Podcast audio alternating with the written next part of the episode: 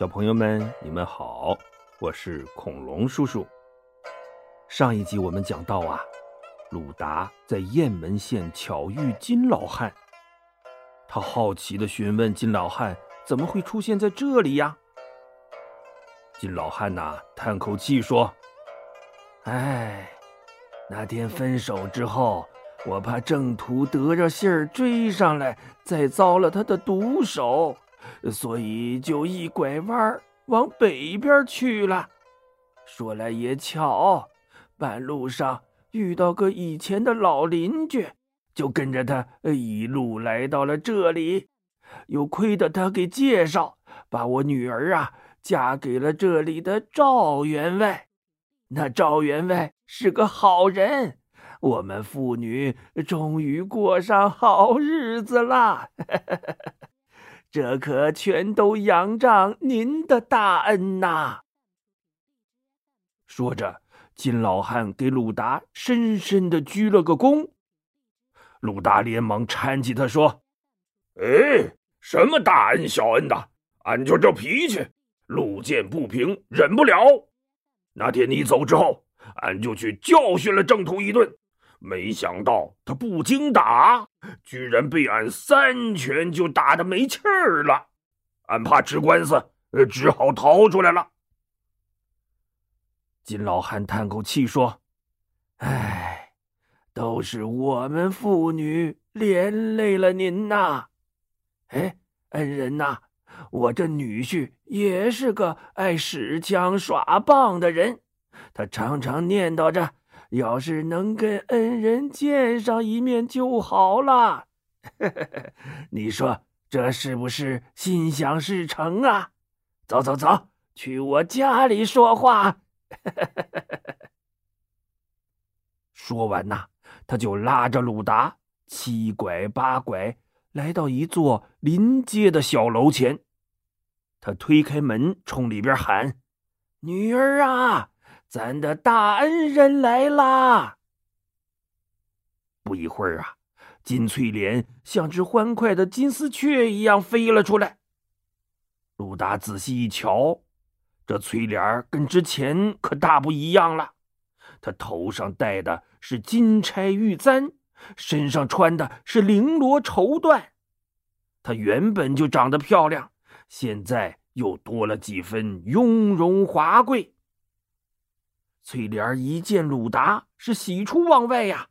爷俩热情的把他请到楼上，安排了一桌丰盛的酒菜，你一杯我一杯的给鲁达敬酒。吃着吃着，这楼外边呐，突然一阵喧哗。鲁达向窗外一看，只见楼下呼啦啦涌来二三十人，手里都拎着棍棒，指着楼上叫嚷着。别让那家伙跑啦！鲁达心里咯噔一下，大叫一声：“不好！官府来抓俺了！”他抄起屁股下的凳子就要冲下楼去。金老汉一把抱住他，冲着楼下大叫：“别打！别打！误会！误会呀！”他急三火四的跑下楼，到为首的那人身边嘀咕了几句。那人忽然爽朗的大笑起来：“ 哈哈哈哈哈！原来如此啊！散了，都散了吧。”楼下那些拎棒子的人一时摸不着头脑，但又不敢追问，只好交头接耳的散去了。为首那人。翻身下马，噔噔噔噔上了楼，来到鲁达面前，倒身便拜。闻名不如见面，大恩人果然是条响当当的好汉呐，请受赵某一拜。鲁达懵了，他连忙扶起那人，上下打量着。呃，俺脑子有点乱，您是哪位呀？金老汉凑上前说。恩人呐，他就是我女婿赵员外。哦，那刚才这是？嗨，刚才呀，手下人看走了眼，以为我老丈人和娘子被坏人挟持了呢，没想到却是恩人来了，哈哈哈哈！真是大水冲了龙王庙啊！我可是早就想结识您这样的好汉了。鲁达一抱拳，哈哈哈！呃，原来如此啊！俺是个粗人，又犯了死罪，承蒙员外这么看得起，以后有用得着俺的地方，您尽管吩咐，洒家绝不含糊。好，兄弟爽快！哈哈哈哈！哎，兄弟，这里人多眼杂的。我在城外还有一处庄园，明早你就跟我去那里住些日子吧。鲁达点点头，好，全听您安排。于是第二天呐，鲁达就跟着赵员外到城外的七宝村住下了。一转眼呐，六七天过去了，这一天。鲁达正跟赵员外在房间里喝茶聊天呢，金老汉慌慌张张的跑了进来：“恩人呐，出事儿了！”鲁达一愣：“老金，坐下慢慢说。呃，出什么事儿了？”“哎，这两天呐，县衙里的捕头总在我家周围打听消息。”估计是那天你们俩一闹腾，惊动了官府，我怕他们早晚会找过来，所以赶紧来报个信儿啊！陆达腾的站起身，大声说：“洒家现在就走，不能连累了你们。”赵员外忙拦住他：“兄弟，别着慌，我倒有个主意。来来来。”先坐下，先坐下。鲁达只好又坐了下来。员外，你快说说，有什么主意啊？嗯，离这儿三十多里有一座山，叫做五台山。山上有座寺院，叫文殊院，是文殊菩萨的道场。寺里的智真长老啊，呃，是我的朋友，去他那儿住着。再安全不过了，只是不知道兄弟你愿不愿意当和尚啊？肯定有小朋友会问：为什么赵员外说当和尚就安全了呀？哎，因为在那个年代呀，人们认为呃和尚归佛祖管，不归皇帝管，官府也认这个理儿，所以只要当了和尚。之前犯的罪呀，就可以一笔勾销了。呃，当然，这人也只能一辈子都当和尚了，不能娶媳妇了。鲁达低头想了想，说：“反正俺也没有其他路可走了，就听员外的，去做和尚吧。”于是第二天一早啊，赵员外就让几个仆人挑着几担礼物。带着鲁达向五台山进发了。这五台山呐，可是中国佛教的四大名山之一呀，也是佛教的圣地，在今天的山西省忻州市。他们一路欣赏着风景，不知不觉就来到了山门外。赵员外让一个随从先进去通报，不一会儿，智真长老。就带着几个管事和尚迎了出来。双方寒暄了几句，一起走进了寺庙的课堂。智真长老和赵员外分宾主落了座，鲁达也大大咧咧的一屁股坐在了赵员外旁边。赵员外连忙低声说：“兄弟，你是来这里出家的，怎么能跟住持长老平起平坐呀？”鲁达愣了愣，摸着大脑袋说：“哦，呃，俺不懂这些规矩，失礼了。”他又大大咧咧的站起身，站到赵员外身后去了。这时啊，几个随从把礼物抬了进来，摆在地上。智真长老双手合十说：“阿弥陀佛，又让员外破费了，真是感激不尽呐！赵员外笑了笑，哈哈，一点薄礼，只是我的心意，长老不必客气。呃，长老啊，我还有一事相求啊。哦，员外您说，别客气。呃，我这位表弟鲁达。原本是个军人，因为遭了很多的磨难，就动了出家的念头，还请长老看在我的面子上收留了他吧。阿弥陀佛，这是好事儿啊！员外放心，贫僧自会照顾他。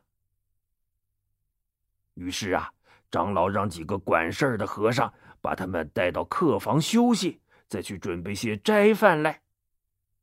过了一会儿，这几个和尚就回来了。他们凑到智真长老跟前说：“长老啊，刚才那个要出家的大汉，长得凶神恶煞的，一看就不是什么好人。您要是真把他留下来当和尚，非给咱寺院招祸不可呀！”长老摆摆手说。哎，他是赵员外的表弟，咱不能驳了人家的面子啊！你们要是不放心，等一下我看看他的来历吧。说完呐，他就点起一炷香，在禅椅上盘膝而坐，嘴里念念有词的打坐入定了。原来呀。这位至真长老很有本事，他会一种法术，在入定的时候能穿越时空，看到过去未来的事儿呢。眼见着那炷香都烧完了，至真长老忽然睁开眼，乐了：“哈哈哈哈哈原来他是天上的星星下凡历劫来了。”你们别看他凶巴巴的样子，但性格耿直，心地善良，将来的成就不可限量啊！记住我的话，将来你们谁都不如他呀！哈哈哈哈哈！这几个和尚听了，都大眼瞪小眼的，心说：就他。哦，我们当了几十年和尚，还比不过一个新来的傻大个儿。要我们说，您就是忽悠我们，护着他。可长老的话又不能不听啊，他们只好不情不愿的退下去了。哎，就这么着，至真长老挑了个好日子。撞响了红钟，敲动了法鼓，在大殿里为鲁达办了个剃度仪式。你看电视里和尚不都剃着大光头吗？哎，这剃度仪式啊，就是剃头仪式。这头发就象征着人世间的烦恼，都剃掉了，从此这人呐就是和尚了，跟俗世没关系了。长老让鲁达跪在佛像前，把帽子摘了。一个和尚拿着剃刀过来，撩起他的头发，擦擦擦。鲁达满脑袋的头发，呃，就全没了，变成光溜溜的大秃头了。那和尚啊，又揪起他打着卷的络腮胡子，刚要下刀，鲁达苦着脸说：“呃，那啥。”给俺多少留点遮羞，行不？一句话呀，把在场的和尚们都给逗笑了。至真长老轻咳了一声，随口念了一首诗：“寸草不留，六根清净，给你剃了，免得争竞。”说你心里的烦恼啊。就像你这乱糟糟的头发胡子一样，都剃干净了，你就清净了。说完，他一挥手，都剃了。拿剃刀的和尚擦擦，手起刀落。鲁达再一摸下巴，嗯，这回真干净，满脑袋呀，就剩两条眉毛没剃掉了。这时候啊，智真长老走上前，把手放在他的大秃脑壳上，又念了一首诗：“灵光一点，价值千金，佛法广大。”赐名至深，什么意思啊？这和尚啊，只要一出家，就不能再叫原来的名字了。所以至真长老给他起了个法名，叫智深。哎，从此鲁达就变成了鲁智深了。长老又让人拿来僧衣和袈裟，让鲁智深换上。鲁智深把上衣一脱，嚯，就露出了肩膀和后背上一片花团锦簇的纹身。也不知是谁忍不住赞了一声：“好一个花和尚啊！”哎，从此啊，鲁智深就得了一个绰号，叫做“花和尚鲁智深”。看看一切都安排妥当了。赵员外又拉着鲁智深，千叮咛万嘱咐了一番，就下山去了。送走了赵员外呀，鲁智深直奔禅堂而来。这禅堂啊，就是和尚们参禅打坐，哎，也就是思考人生的地方。鲁智深进了禅堂一看，只见墙边摆了一溜木床。每张床上都坐着一个和尚，正闭着眼、盘着腿儿在那儿打坐呢。鲁智深大踏步走到一张空床前，啊呼通一下就躺了上去，把旁边两个和尚吓了一大跳，差点从床上栽下来。他们睁眼一看，哎哎，这位怎么躺下了呀？其中一个和尚捅了捅鲁智深，说。师弟呀，现在正是参禅打坐的时间，不能睡觉。鲁智深把大眼珠子一瞪：“俺睡俺的觉，你参你的禅，你管我呢？”那和尚双手合十，无奈的念叨着：“善哉，善哉。”这位呀，有点平卷舌不分。他本来想说“善哉善哉”，意思是“好吧好吧”，结果说成了“善哉善哉”。鲁智深白了他一眼：“善哉？呃，这鳝鱼洒家没吃过，甲鱼倒是吃了不少。哎，你吃过甲鱼吗？”那和尚啊，被他弄得哭笑不得的，低着头不住的念叨。苦啊，苦啊！鲁智深不爱听了。哎，我说你蒙谁呢？那甲鱼的肚子又大又圆，可香了，哪儿苦啊？一听你就是没吃过。这和尚心说：“我太难了，这位没法沟通，我离他远点吧。”我，他朝另一个和尚使个眼色，两个人赶紧溜了出去。鲁智深一看左右没人了，他索性四仰八叉的舒展开身体，一人占了三张床，呼呼大睡起来。小朋友们，你们说花和尚鲁智深能安心的在五台山上当和尚吗？嗯，恐龙叔叔下一集再讲给你听吧。好了。今天的故事就讲到这里，小朋友们再见。